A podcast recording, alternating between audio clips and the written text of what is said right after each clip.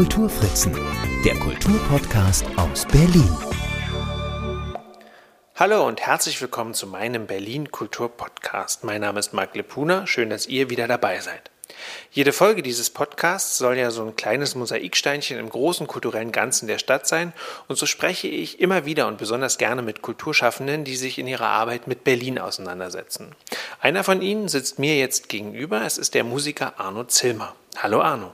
Hallo Marc, ich grüße dich und euch als Hörer. Arno, wir kennen uns ja schon eine ganze Weile. Ich glaube 2018 war das, da hattest du dein zweites Album Ost-West-Rock bei uns in der Wabe präsentiert. Jetzt steht das dritte Album an. Das kommt jetzt die Tage raus. Darüber möchte ich natürlich auch mit dir reden. Das ist ein guter Anlass natürlich. Aber grundsätzlich fangen wir ja immer ganz von vorne an. Arno, wo kommst du her und wie bist du nach Berlin gekommen? Also eigentlich stamme ich von der Insel Usedom. Da bin ich aufgewachsen, 1980 geboren und jeder äh, von der Insel Usedom ist in Wolgast geboren. Dann bin ich äh, nach Schulzeit und allem erstmal nach Stralsund gegangen, habe dort so meine Sturm- und Drang- und Rock'n'Roll-Zeit gemacht. Und nach äh, wenigen Jahren bin ich dann nach Berlin gekommen. Das war 2003. Das war immer mein Ziel. Ähm, ich habe ja auch Pädagoge gelernt, bin Straßen- und Sozialarbeiter gewesen und wollte im Zuge dieser Beruflichkeit unbedingt auch auf die Straße zu den Drogenkids und zu den Punks. Und deshalb wollte ich nach Berlin, aber auch natürlich immer der Musik wegen. Meine Familie äh, stammt zum Teil aus Berlin. Ich hatte immer schon Bezug zu Berlin und das war das große Ziel, nach Berlin zu kommen und bin dann, ähm, wie gesagt, 2003 in meine erste wunderbare WG im Wedding in der Malplakierstraße gezogen, zu der ich bis heute immer noch guten Kontakt habe. Und jetzt hast du ja gesagt, du hast äh, auch Pädagogik studiert und dein Bedürfnis, sozial dich zu engagieren, war da. Das war in Stralsund? Hast du das in Stralsund studiert? Richtig, genau. Aber hast du das dann jetzt hier in Berlin dann auch wirklich gemacht? Ja, das habe ich tatsächlich. Ähm, ich bin sehr, sehr viele Jahre parallel gefahren zur Pädagogik und als Musiker. Schlichtweg erstmal aus dem ganz banalen Grund, dass es finanziell nie gereicht hatte. Und so habe ich ähm, eigentlich von 2003 durchgängig bis 2009 auch immer richtig in einem ordentlichen Angestelltenverhältnis als Sozialpädagoge gearbeitet. Und ein wichtiger Kern von all diesen Angestelltenverhältnissen war eben die Straßensozialarbeit richtig am Cottbuser Tor und in all den Problemfeldern in Anführungszeichen, wo ich auch unbedingt hin wollte. Mhm.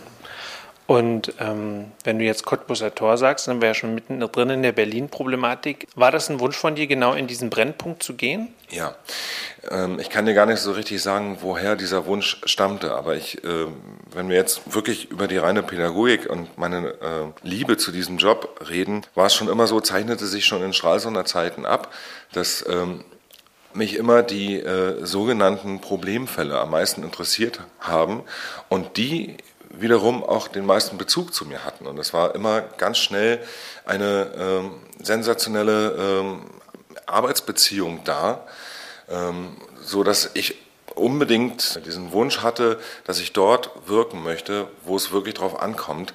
Also ich sag mal so, die reine, leichte Freizeitpädagogik, Berufspädagogik, so, die hatte mir äh, nie gereicht. Ich wollte wirklich in den Kern, wirklich in die Tiefen der menschlichen Problematiken. Mich hat die Frage interessiert, was treibt junge Menschen aus dem Elternhaus, teilweise von weit entfernten Provinzen, raus auf die Straße, um in Berlin auf der Straße bezugslos, heimatlos zu leben. Das hat mich interessiert und ähm, ich habe sehr schnell dort gelernt, dass es nicht darum geht, diese Menschen aus unserer Sicht heutzutage zu retten, sondern dass es darum geht, Hilfsangebote zu leisten, Beziehungen aufzubauen, Vertrauen aufzubauen und die Hilfe zu geben, die die Kids auf der Straße überhaupt nur annehmen können. Und das war etwas sehr, sehr Wichtiges in meinem Leben und es gehört heutzutage mit zu den intensivsten Zeiten, die mich äh, am meisten gelehrt haben auch und die mir bis heute dabei helfen, unsere Problematiken aus unserer äh, Wohlstandsgesellschaft alle immer auch ein bisschen mit Ruhe zu betrachten. Aber jetzt war nach drei Jahren intensiver äh, Sozialarbeit auf der Straße dann ja Schluss. Was war der Grund dafür, damit aufzuhören? Ähm, auch mehrere Gründe. Es ist ja oft so, dass es nie einen einzigen Grund gibt. Der, der einzige, der erste banale Grund war eigentlich die fehlenden Finanzen. Das war unheimlich schlecht bezahlt da konntest du nicht von leben. Ich war bei einem Skandalträger angestellt, der auch äh, aufgrund eines Skandals sehr, sehr in den Medien war äh, um 2006 herum, war sehr, sehr bekannt und ich habe letztendlich für zwölf Stunden Arbeit 800 Euro netto ausgeteilt bekommen. Und es entwickelte sich meine Musik parallel immer weiter. Und so musste ich den harten Schnitt äh, treffen, dass ich von dieser Arbeit wieder gehe, was, was mir auch für meine Klientel, sage ich mal, sehr leid getan hat. Es war auch teilweise sehr schmerzlich, aber ich persönlich als Mensch konnte kaum noch überleben und die Musik hat sich immer weiterentwickelt, die ich eben parallel immer gemacht habe. Ich habe nach und nach mir mein Publikum hier aufbauen können und konnte meine Musik weiterentwickeln. Und deshalb bin ich mehr und mehr in die Richtung des freiberuflichen Musikers gegangen dann. Wenn wir jetzt schon beim Thema Musik sind, müssen wir noch mal ganz von vorne anfangen. Wann hast du denn angefangen, Musik zu machen? Ja, natürlich in der Kindheit. Das wäre jetzt ein bisschen müßig, das, das im Detail so aufzuschlüsseln, wie das nur alles angefangen hat. Aber äh, es gibt so eine oder zwei Schlüsselszenen aus meiner Kindheit. Meine Eltern mich noch zu DDR-Zeiten in den letzten Zügen der DDR-Zeit einmal ins Schweriner Schloss mitgenommen haben und äh, ich das ganze Schloss zusammengebrüllt habe, um da irgendwie im Restaurant ans Klavier zu kommen und um da unbedingt spielen zu wollen. Und das habe ich gemacht. Dann habe ich es gelernt und ähm, es ist letztendlich mein mein Opa aus der äh, Familie von der Insel Usedom her, der hat dort äh, auf den Dörfern immer Hausmusik gemacht und den habe ich noch kennengelernt. Leider ist er gestorben, als ich äh, sechs Jahre alt war. Aber der hatte sich meiner Mutter gegenüber immer gewünscht, dass ich musikalisch werde. Und irgendwie muss er mir das in die Wege gelegt haben. Musik war immer da und ich hatte meinen ersten Auftritt im Dezember 95 mit meiner ersten Band und ähm, habe seitdem eigentlich beschlossen, dass ich diesen Weg gehen will, wo viele von vielen Bandformationen eigentlich kaum noch einer wirklich aktiv Musik macht, ist es mir doch gelungen, diesen Weg professionell jetzt aufzubauen. Und ähm, im Grunde von, dieser, von diesem ersten Auftritt damals 1995 äh, gehe ich heute immer noch den gleichen Weg weiter. Und hast du ähm, im Rahmen dieses Studiums, ich kann mir vorstellen, dass in so einem pädagogischen Studium ja auch solche musischen Fächer mitgelehrt werden, hast du da quasi auch nochmal Studienseiten technisch noch ähm, musikalisch dich weiterbilden können?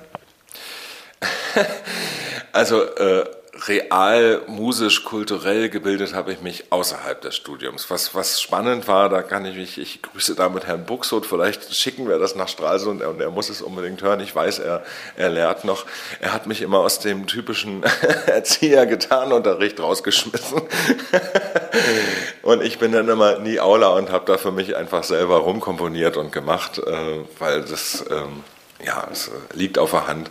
Ansonsten, was, was, was ich aber noch gut im Herzen trage, dass wir äh, Musiktheater gemacht haben und da konnte ich mich natürlich ausarbeiten. Da kam nachher auch schnell, ähm, es war ja auch die Zeit, äh, wo mein Outing nachher stattfand und äh, ich stand dann mit 18 Jahren zum ersten Mal äh, Travestie auf der, als Travestie auf der Bühne und wir haben natürlich so ein Coming-of-Age-Theaterstück äh, entwickelt in Stralsund. Das war damals 99, 2000 schon auch noch in einer ähm, anders als in Berlin in, in einer sensiblen Zeit zu diesem Thema. Das war alles längst noch nicht so offen und frei, zumindest nicht in den Provinzen. Ich habe immer schon viel nach Berlin geschaut, was so CSD macht, was äh, ähm, ja, öffentliches LGBT-Leben äh, treibt. Das war natürlich in Stralsund überhaupt noch gar nicht äh, so präsent. Und da haben wir dieses äh, Coming of Age mit einer schwulen Figur, Theaterstück entwickelt. Und ich, ich war, ich war dann da die, die äh, Psychologin und habe das gemacht. Und da gab es viele äh, Zeitungsartikel drüber. Und so stand ich, das war eine sehr, sehr spannende Zeit. So stand ich mit der Rockband parallel zum Studium, äh, Defect MPs, die Band, äh, ganz oft in der Zeitung. Wir waren so Local Heroes, haben für die äh, lokalen Radiosender viel gespielt, bis Rostock hin. Und parallel dazu dann plötzlich als die erste Travestiefigur dieser Uni, äh, die das zum ersten Mal präsentiert hat. Und das war total spannend. Also plötzlich war ich da so das Symbol für, für Bund in Stralsund. Das war toll. Jetzt hast du gerade schon gesagt, dass du ja nach Berlin eh geschielt hast. Also gab es ähm, durchaus vermute ich jetzt mal, sowohl private Gründe nach Berlin zu gehen, einfach um dort vielleicht nochmal eine andere Art von Freiheit leben zu können, aber auch, gab es einem auch den, und dann hast du ja gesagt, du bist aus beruflichen Gründen nach Berlin, aber war für dich Berlin als Musikmetropole denn auch interessant? Also kanntest du die schon? War dir da schon klar, dass du da irgendwie auch hin willst und Fuß fassen willst? Ja, also womit fange ich jetzt an mit diesen drei Polen? Also tatsächlich haben die, ich sag, nenne das jetzt mal drei Pole, tatsächlich waren die ganz, ganz bewegend vor all diese Entscheidung.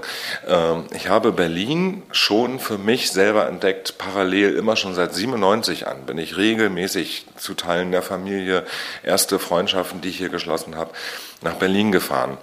Ähm, der eigentliche Grund aber, um nach Berlin zu gehen, war tatsächlich der Musik wegen.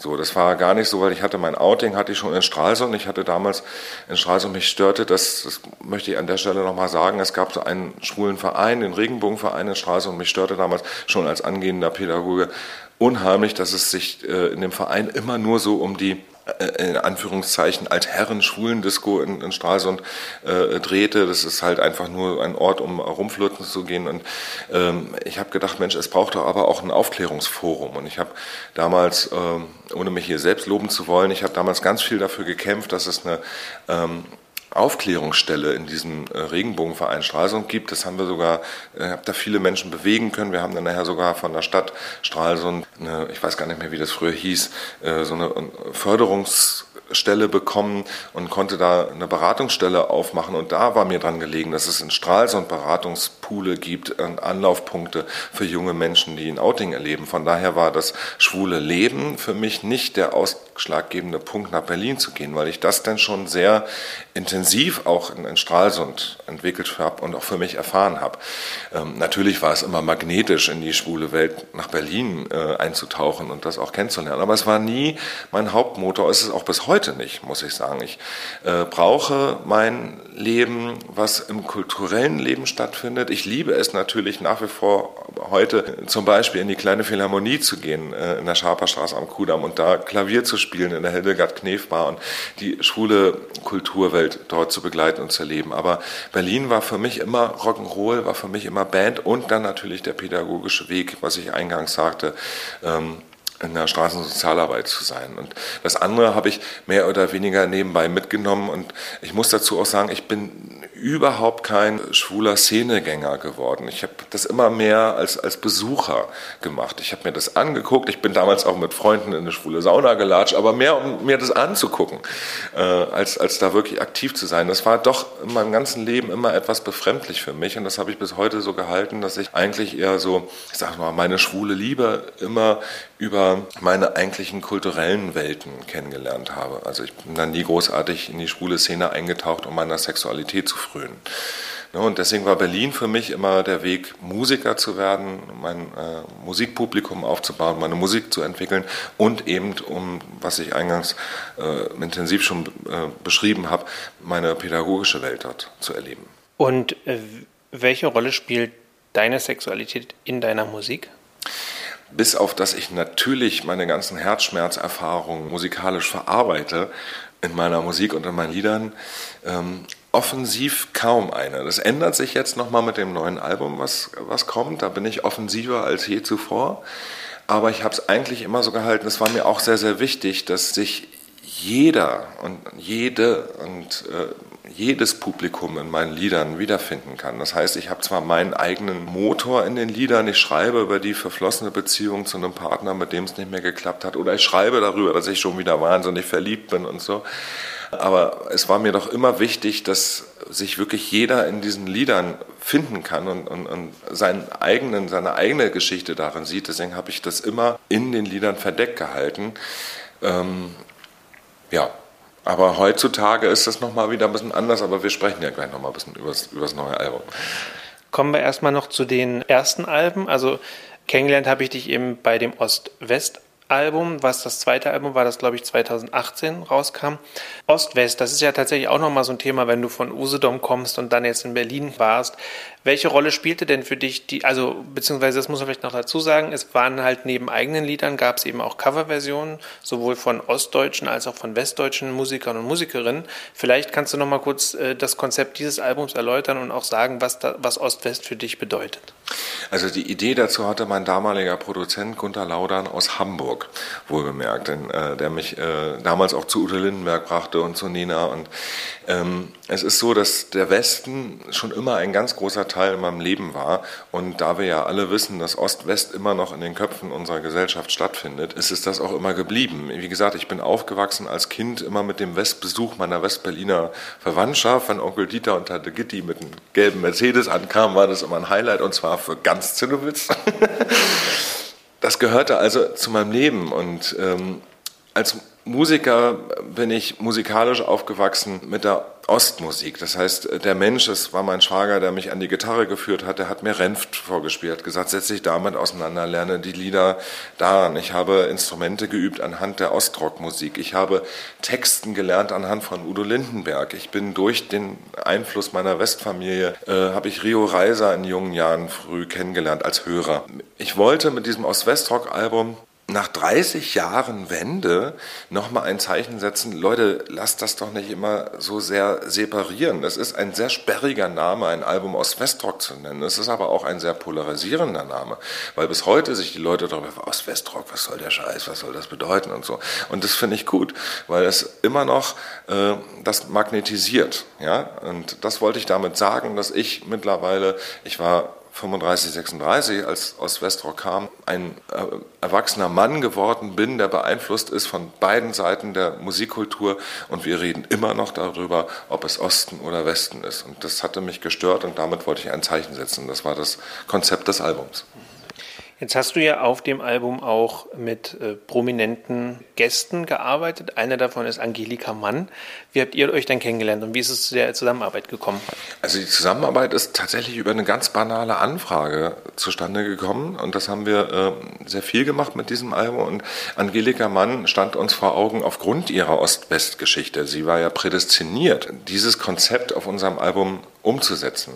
Ähm, dazu müsste man sich mit ihr beschäftigen, aber um das kurz anzureißen, was man mit einem Satz natürlich nicht machen kann, ähm, sie hat ja ihre Karriere aufgebaut äh, im Osten und ist dann noch in späten DDR-Jahren zum Westen übergesiedelt und hat es dort geschafft, was nicht vielen gelungen ist, auch im westlichen Teil von Deutschland sich eine neue Karriere aufzubauen, was sehr, sehr beachtlich ist. Und das fand ich so gut und so passend, dass wir sie gefragt haben und sie stand sehr schnell hinter diesem Konzept, wie wir es sehen. Und äh, so ist diese Zusammenarbeit entstanden. Wir haben den Klassiker überhaupt neu interpretiert, über sieben Brücken musst du gehen, auch äh, des Symbolbildes wegen. Und wir haben ein gemeinsames Lied gesungen von mir, was ich geschrieben habe. Und das war ein, ein Freundschaftsschluss, der bis heute anhält. Wir haben ja jetzt parallel zum neuen Album nochmal ein Duett rausgebracht, einfach nur der Leidenschaft wegen. Und äh, sie ist wirklich ein toller Kumpel geworden. Und so ist das entstanden. Jetzt gibt es ja zu dem aktuellen Lied, was ihr zusammen aufgenommen habt, nochmal eine ganz besondere Geschichte. Vielleicht kannst du die nochmal kurz skizzieren. Also auch hier ist das wieder aus einer Schnapsidee entstanden. Ich durfte bei ihrem 50-jährigen Bühnenjubiläum auftreten und sie hat mir ein Lied nahegebracht mit der Bitte, das als Duettpartner zu singen. Wahrscheinlich, weil da so meine Schlüpperstimme äh, irgendwie gut funktioniert hat. Irgendwie weiß ich nicht. Äh, jedenfalls, ich kannte das Lied gar nicht, aber es war sensationell. Es ist unheimlich kitschig. Das heißt, äh, will mit dir zusammen sein und ich habe es mir eingeübt und es hat wirklich geklappt. Ich kann mich noch gut an die Probe zu diesem Konzert erinnern. Keiner hatte mich vorher gehört dabei und dann ging das halt los das Original äh, war ja auch ein Duett und der wunderbare Andreas Bicking hat es komponiert und er hat eine recht hohe Stimme. Und so war das, lief das auch damals gut. Und dann hatten wir diese Probe und dann ging das Lied los und Angelika fängt an zu singen und dann kam mein Part und dann singt sie halt, bist du endlich da? Und dann kam ich, das siehst du ja. Und dann ist die ganze Band erstmal umgefallen, wie es so schön funktioniert hat. Das haben wir genossen, alle Mann, wie, wie dieses Lied funktioniert hat. Und dann ähm, hatte ich äh, Angelika einfach mal im Zuge meiner Albumproduktion jetzt für das neue Album angesprochen und sage, hör mal, wollen wir das nicht nochmal machen? Irgendwie, das war so schön. Und dann sagt sie auch gleich, ja, lass uns das machen. Wir haben es mit Andreas Bicking dann besprochen, dass wir es machen. Er fand das auch gleich gut. Und die Geschichte ist ja, dass dieser Song wirklich tragend ist. Also es war real das Liebeslied von 1983 und äh, es ist auch wirklich zum, äh, wenn du das Lied spielst, musst du eigentlich gleich einen Heiratsantrag machen. Ja? Es ist sensationell schön aus Musikersicht, unheimlich toll komponiert. Die DDR-Komponisten haben ja wahnsinnige Arbeit in die Komposition gelegt, was ja heutzutage kaum noch stattfindet.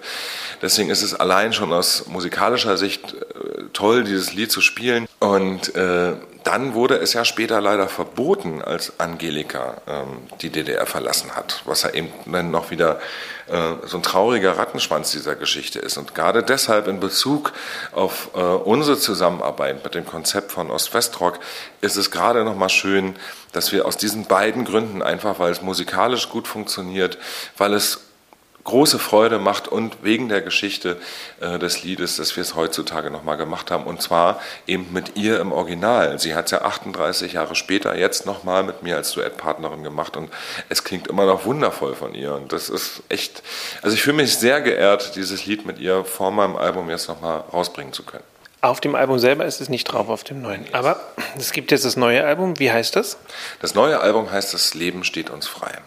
Was steckt denn hinter diesem Titel und was steckt vor allem hinter der Idee des gesamten Albums?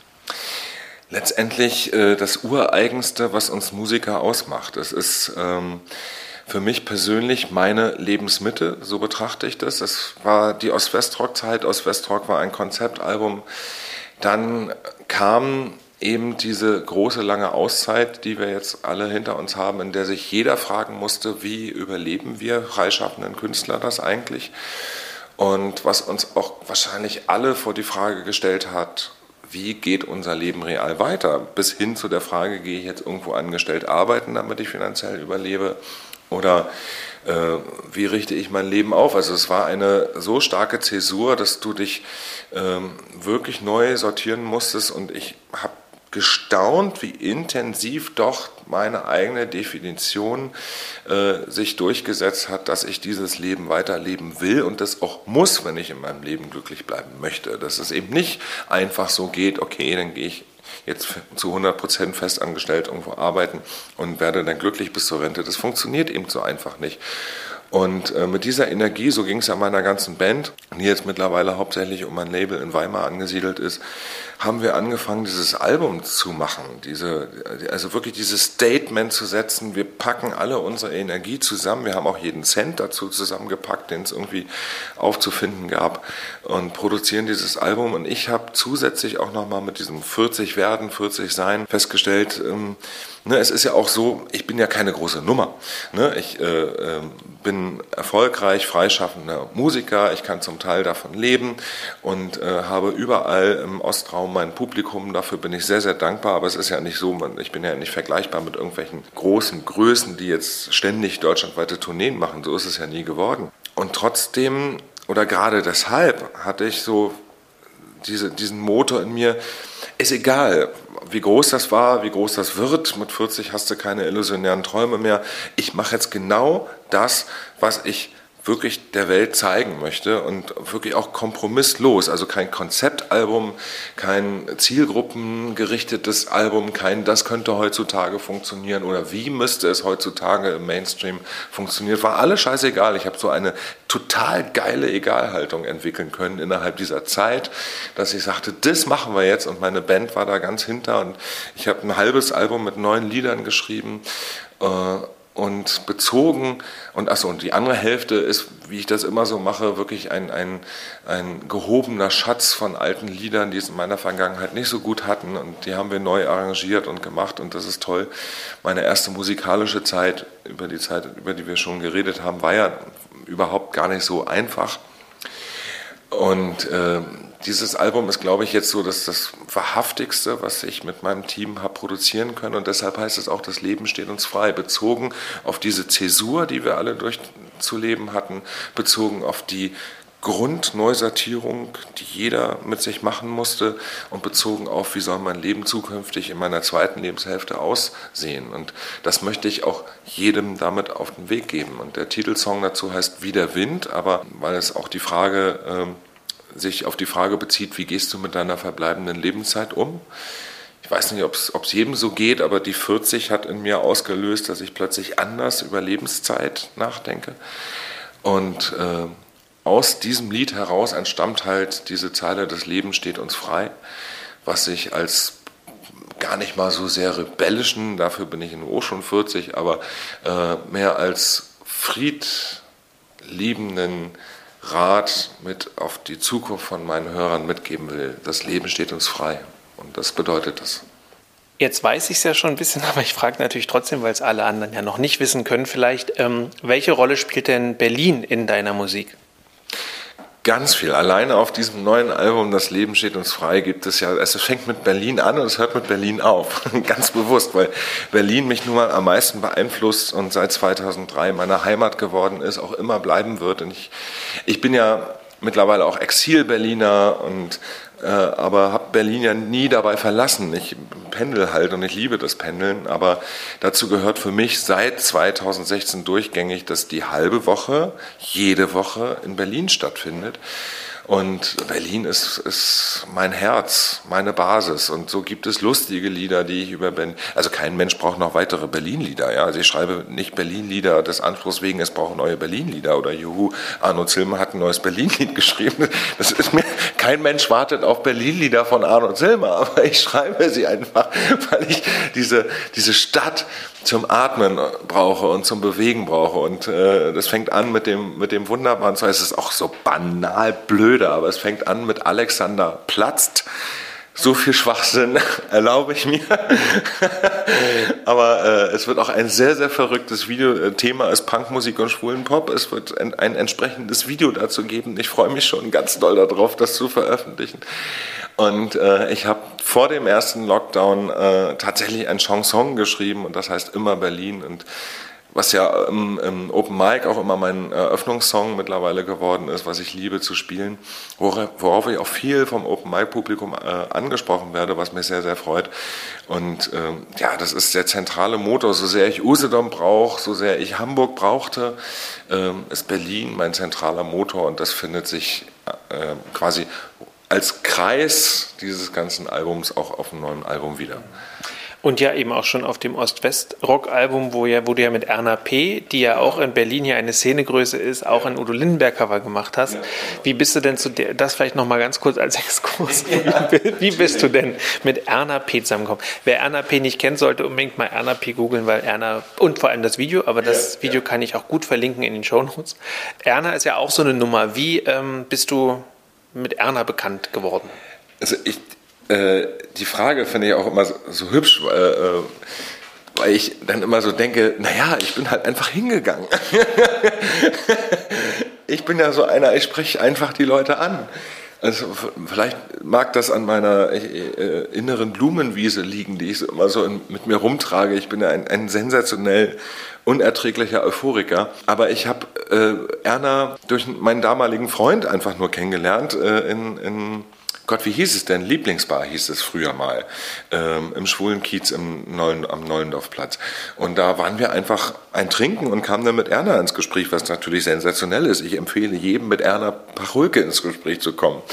Und ähm, dann entstand halt das Ost-West-Rock-Album und dann kam es halt zu diesem Rock-Chanson von Udo Lindenberg. Und ich bin ja so ein Freund von Duetten und, und Zusammenarbeiten mit Menschen, die ich liebe. Das zeichnet sich ja auf dem neuen Album auf. Da sind sechs, also mit Angelika sechs Duette da. Das ist der Band schon fast zu viel.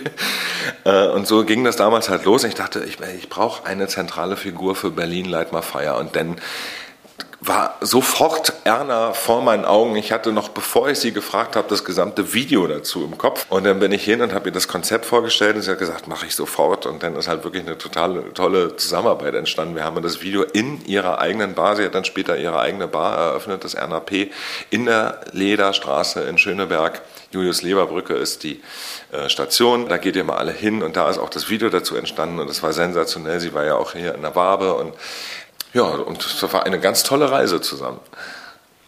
Jetzt hast du gerade schon Wabe als Stichwort gesagt und Open Mic auch als Stichwort. Das heißt, du bist ja seit drei Jahren, glaube ich jetzt, vielleicht sogar ein bisschen länger. Also wenn man jetzt mal eben die Corona-Zeit abzieht, wo dann pausiert werden musste. Aber du bist ja jetzt eben auch äh, Host dieser Open Mic-Reihe und ähm, das war dir auch ein großes Bedürfnis, eben äh, im Grunde neben der eigenen Musik eben auch anderen Leuten Musik zu ermöglichen. Also was bedeutet es denn im Grunde für dich, dieses Open Mic äh, zu veranstalten und vor allem auch zu organisieren von vorn bis hinten? Also das ist ja entstanden, eingangs hatte ich ja von meiner Zeit als Vollpädagoge gesprochen, äh, wo ich parallel immer äh, Musik zugemacht habe. Und dann bin ich ja in die Freiberuflichkeit gegangen, aber dieses Stück Pädagoge sein ist schon auch ein bisschen geblieben und zwar bis heute, so dass eben ein großer Anteil in meinem Leben auch, auch um finanziell zu überleben, was ich aber auch sehr, sehr gerne mache, also ist, Musikpädagoge zu sein. Ich habe es dann nachher geschafft, dass ich Musik und die Pädagogik verbinden konnte und habe seit weiß ich nicht, Anfang der 2010er Jahre arbeite ich als äh, Musikpädagoge in vielen Jugendfreizeiteinrichtungen hier in Berlin. Und so habe ich 2014, 2015 habe ich in Charlottenburg ursprünglich mal, da gab es ein wunderbares Haus der Jugend, Charlottenburg heißt das, äh, da gibt es einen wunderbaren Saal mit einer großen Bühne, da habe ich ursprünglich mal wirklich aus diesem Talenteförderungsgedanken heraus in der Musikpädagogik so eine kleine Open-Mic-Bühne entwickelt, mit dem Ziel dieser Talenteförderung, weil ich immer gedacht habe, es, es fehlt ne, die großen Open Mics, Songslam Neukölln und so, ähm, all diese wunder, wunderbaren Bühnen, die es hier gibt, ist mir doch aufgefallen, es ist für viele aber auch mittlerweile eine Hürde geworden, sich da überhaupt hinzustellen. Und so ist mal dieses Konzept entstanden mit der Talentebühne in Charlottenburg. Aber natürlich strebe ich auch als Musiker immer ein bisschen nach Erweiterung, nach Professionalisierung. Ich wollte irgendwann renommierte, erfahrene Leute dazu einladen, äh, als Vorbild auf dieser Bühne für junge Talente wirken zu können. Ich wollte Nahbarkeit schaffen, Ansprechbarkeit und ähm, so kam es nachher zur Wabe und äh, dass äh, ich mein Konzept hier in die Wabe tragen konnte, wofür ich heute sehr, sehr dankbar bin. Und daraus ist ein Format entstanden, womit ich selber nicht gerechnet habe. Es hat tatsächlich geklappt, dass wir über die Jahre zu jeder Show in jedem Monat in ehrenamtlicher Tätigkeit, das muss man mal sagen, ähm, renommierte, erfahrene ähm, Künstlerinnen dabei haben, die eben diese Vorbildfunktion übernehmen, dass wir Ansprechbarkeit für junge Talente schaffen. Und es ist längst nicht nur Nachwuchs von 16 bis 18, sondern Nachwuchs, haben wir festgestellt, zieht sich bis ins hohe Alter hoch. Ähm, kommt ja immer darauf an, wann man anfängt mit der Kunst. Und das verkörpern wir heute. Ich mache das mit der Wabe zusammen. Und ähm, das, darauf bin ich auch stolz, dass es eben nicht nur meine eigene Show ist, sondern eben auch ein Format, wo die Wabe dahinter steht. Ähm, dass wir es gemeinsam machen und letztendlich, äh, man muss das mal so sehen, auch in der Liga, in der ich spiele, es ist eine monatliche Talenteshow in der Zusammenarbeit mit namhaften Künstlern unter der Kooperation von dem bekannten äh, Musikhaus Just Music, die uns kostenfrei jeden Monat Instrumente hinstellen und das in der renommierten Wabe, eine Show unter meinem Namen. Das ist ja letztendlich das Größte, was mir in der Wahrnehmung Berlin als Künstler eigentlich passieren kann. Und mir bedeutet sowohl diese Show für mich als Künstler selbst ganz viel, als eben auch, wenn ihr mal euch das Open Mic anschaut und die Herzlichkeit, die dort stattfindet, vom gesamten Team äh, bis hin zu den Technikern in Wabe, äh, jeder Künstler, der aufgetreten ist, bedankt sich am Ende. Es gibt immer wunderbare, warmherzige Smalltalks nach der Show. Alle finden das super. Wir haben ehrenamtliche Kameraleute vor Ort, die die Clips produzieren, die die Fotos machen. Das ist so eine warme, äh, liebevolle Familie geworden ich werde mein Leben lang dankbar sein, egal wie lange das noch läuft, dass wir das hier machen konnten. Und das bedeutet mir neben der Musik, neben meiner eigenen Musik quasi alles. Die Open Mics finden in der Regel am dritten Mittwoch im Monat statt in der Wabe. Kann man dann auf der Webseite von der Wabe natürlich schauen. Oder ähm, auch in den Shownotes zu dieser Folge. Da werde ich auch nochmal den Link dahin setzen. Jetzt ist neben der Wabe aber, gibt es jetzt noch ein, noch ein Haus, das für dich jetzt in Kürze eine bedeutende Rolle spielen wird. Eigentlich sollte es das schon zum 40. Geburtstag. Du hast dich entschieden, dein Jubiläumskonzert, dein äh, Konzert zum 40. Geburtstag im Columbia Theater zu veranstalten. Wie bist du auf das Columbia Theater gekommen? Was war der Reiz für dich, dahin zu gehen, vor allem in den Westen zu gehen? ich muss erst mal zu Ende lachen, bevor ich antworten kann. Also glaub mir, das, das ist der ganz banale Grund gewesen der Abstandsregelung. Darf man das überhaupt so sagen? Also das ist ja ein, ein Konglomerat von unterschiedlichen Bühnen. Das fing an, noch in einer regulären Planung vor dem ersten Lockdown hatte die Wabe keine Zeit. Und dann suchte ich eine andere, und es war auch schlau, es war, ich fand das auch gut, nicht, ich mache jeden Monat eine Open Mic Show in der Wabe und hatte zu der Zeit regelmäßig auch Konzerte gegeben. Jetzt auch noch das Jubiläumskonzert in der Wabe. Irgendwann fragen sich ja auch Außenstehende, wohnt der da oder hat er da irgendwie, das ist schon fair enough, das ist schon gut, dass wir das woanders konzipiert hatten. Und ursprünglich habe ich das Pfefferberg gefragt und äh, wollte da im Haus 13 das machen. Das wäre auch gegangen. Dann kam Corona, dann kam Unsicherheit, wie geht's weiter? Dann kam die kleine Freiheitslücke Sommer 2020, dann hieß es, wir brauchen aber ganz viel Platz und ganz viel Abstandsregelung, dann durften wir im Pfefferberg nicht mehr sein. Und dann hat plötzlich das Columbia Theater zugesagt und ich dachte, what? Columbia Theater?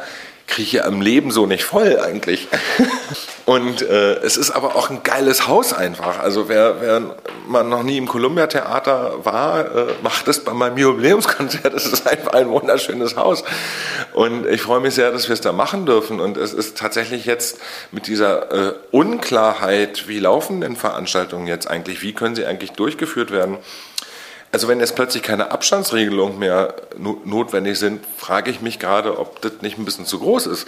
Äh, aber ich mute es jetzt meinem Publikum nicht noch einmal zu, äh, noch mal zu wechseln. Da gab es jetzt schon drei, vier E-Mails von Eventem, äh, dass dich das hierhin und dahin verschoben hat.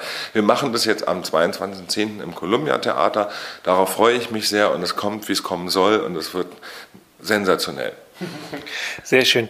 Jetzt gehe ich mal davon aus, dass die nächsten Monate vor allem äh, auch mit der Präsentation und Bekanntmachung des neuen Albums voll sein werden. Aber wenn wir jetzt noch mal darüber hinausblicken, was sind denn noch so Ideen, Pläne und Wünsche, die du hast? Naja, erstmal ist es so, dass ich persönlich ja, klingt jetzt überheblich, ist überhaupt nicht so gemeint, ich sitze auf einem Pool von unbearbeiteten Liedern und ich könnte eigentlich permanent ins Studio gehen und Musik aufnehmen und produzieren. Und das ist ein so stetig schwelender Wunsch, den ich in mir habe. Ich habe aber darüber hinaus äh, auch über, über die Open Mic Bühne wunderbare Bekanntschaften zu äh, tollen Künstlern machen dürfen.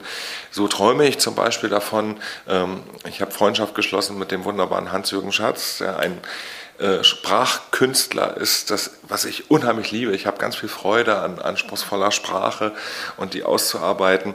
Und ich träume und wünsche mir, äh, dass ich mit Hans-Jürgen Schatz ein Sprachprogramm aufbauen darf, der weitere gute Freund von mir, mit dem ich in der letzten Zeit zusammenarbeite, ist Burkhard von Puttkammer, der Bariton, der die Zwischenakt Schleusenkonzerte betreibt. Der hat mich an den klassischen Gesang geführt, auch etwas, was ich zwar auch immer wusste, dass ich das kann, der mich aber in der letzten Zeit wirklich darauf trainiert. Und ich habe dazu eine ganz neue Leidenschaft entdeckt, ähm, wo ich mir sehr, sehr wünsche, dass ich in den klassischen Gesang mich weiter begebe. Und dass ich, also ich kann mir durchaus vorstellen, dass ich wirklich mal äh, mich rantraue, vielleicht in den nächsten zwei, drei Jahren einmal die Winterreise von Franz Schubert zu singen. Das würde ich sehr, sehr gerne tun und das dann auch richtig ernst und anspruchsvoll, also ohne Flachs.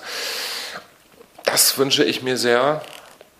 Ich würde das jetzt, glaube ich, mal so stehen lassen, weil sonst gehen wir so ins Diffuse, aber das ist so das nächstgreifbare. Aber eins noch, was wirklich vorne ran steht, ich bin ja mittlerweile auch über die Jahre, über die Musikpädagogik Musikcoach geworden, Künstlerbegleiter und ich habe einen ganz, ganz wunderbaren jungen, äh, ja, Liedkünstler, möchte ich sagen, kennengelernt. Über meine Open Mic Bühne auch, das ist der Morre, den ich sehr, sehr liebe aus musikalischer Sicht, das betone ich an der Stelle, äh, für seine Lieder, für seine Art zu sein und ich darf ihn seit fast schon zwei Jahren betreuen, begleiten, auch mittlerweile produzieren, zusammen mit dem wunderbaren jungen Produzenten Max Reif, äh, was eine große Freude ist und Morre gehört aus meiner Sicht mit seinen Liedern aufs, auf eine Varieté-Bühne mit rotem Vorhang. Und da möchte ich ihn mit meiner Band begleiten und das konzipieren, das möchte ich auf die Bühne bringen. Das sind eigentlich so, äh, das ist ein sehr, sehr greifbarer Wunsch. Da gibt es auch schon ein niedergeschriebenes Konzept für und ich hoffe, dass die Zeit nach Corona, wenn ich das sagen darf, äh, uns erlaubt, das Thema wieder wirklich reell aufzugreifen und umzusetzen. Das sind doch viele Pläne, die auf jeden Fall nach einer erfüllten Zeit klingen. Dann wünsche ich dir für das alles sehr viel Erfolg und bedanke mich für das Gespräch. Ich danke dir, lieber Marc. Wunderbar. Dankeschön. Ja, das war sie, Folge 71 meines Berlin Kultur Podcasts. Diesmal mit dem Sänger, Songschreiber, Musikcoach und Sozialpädagogen Arno Zilmer. Wenn ihr einen Blick in die Shownotes werft, findet ihr dort einige Links zu dem, was ich mit Arno soeben besprochen habe. Über Feedbacks, Hinweise und Themenvorschläge freue ich mich. Empfehlt diese Folge oder auch die 70 vorangegangenen gerne interessierten Freunden, Verwandten und Bekannten und oder hinterlasst bei Apple Podcasts oder wo immer es möglich ist gerne eine gute Bewertung. So werden auch andere im unübersichtlichen Podcast-Dschungel auf diesen Podcast vielleicht aufmerksam. Mein Name ist Marc Lepuna. Ich bedanke mich fürs Zuhören.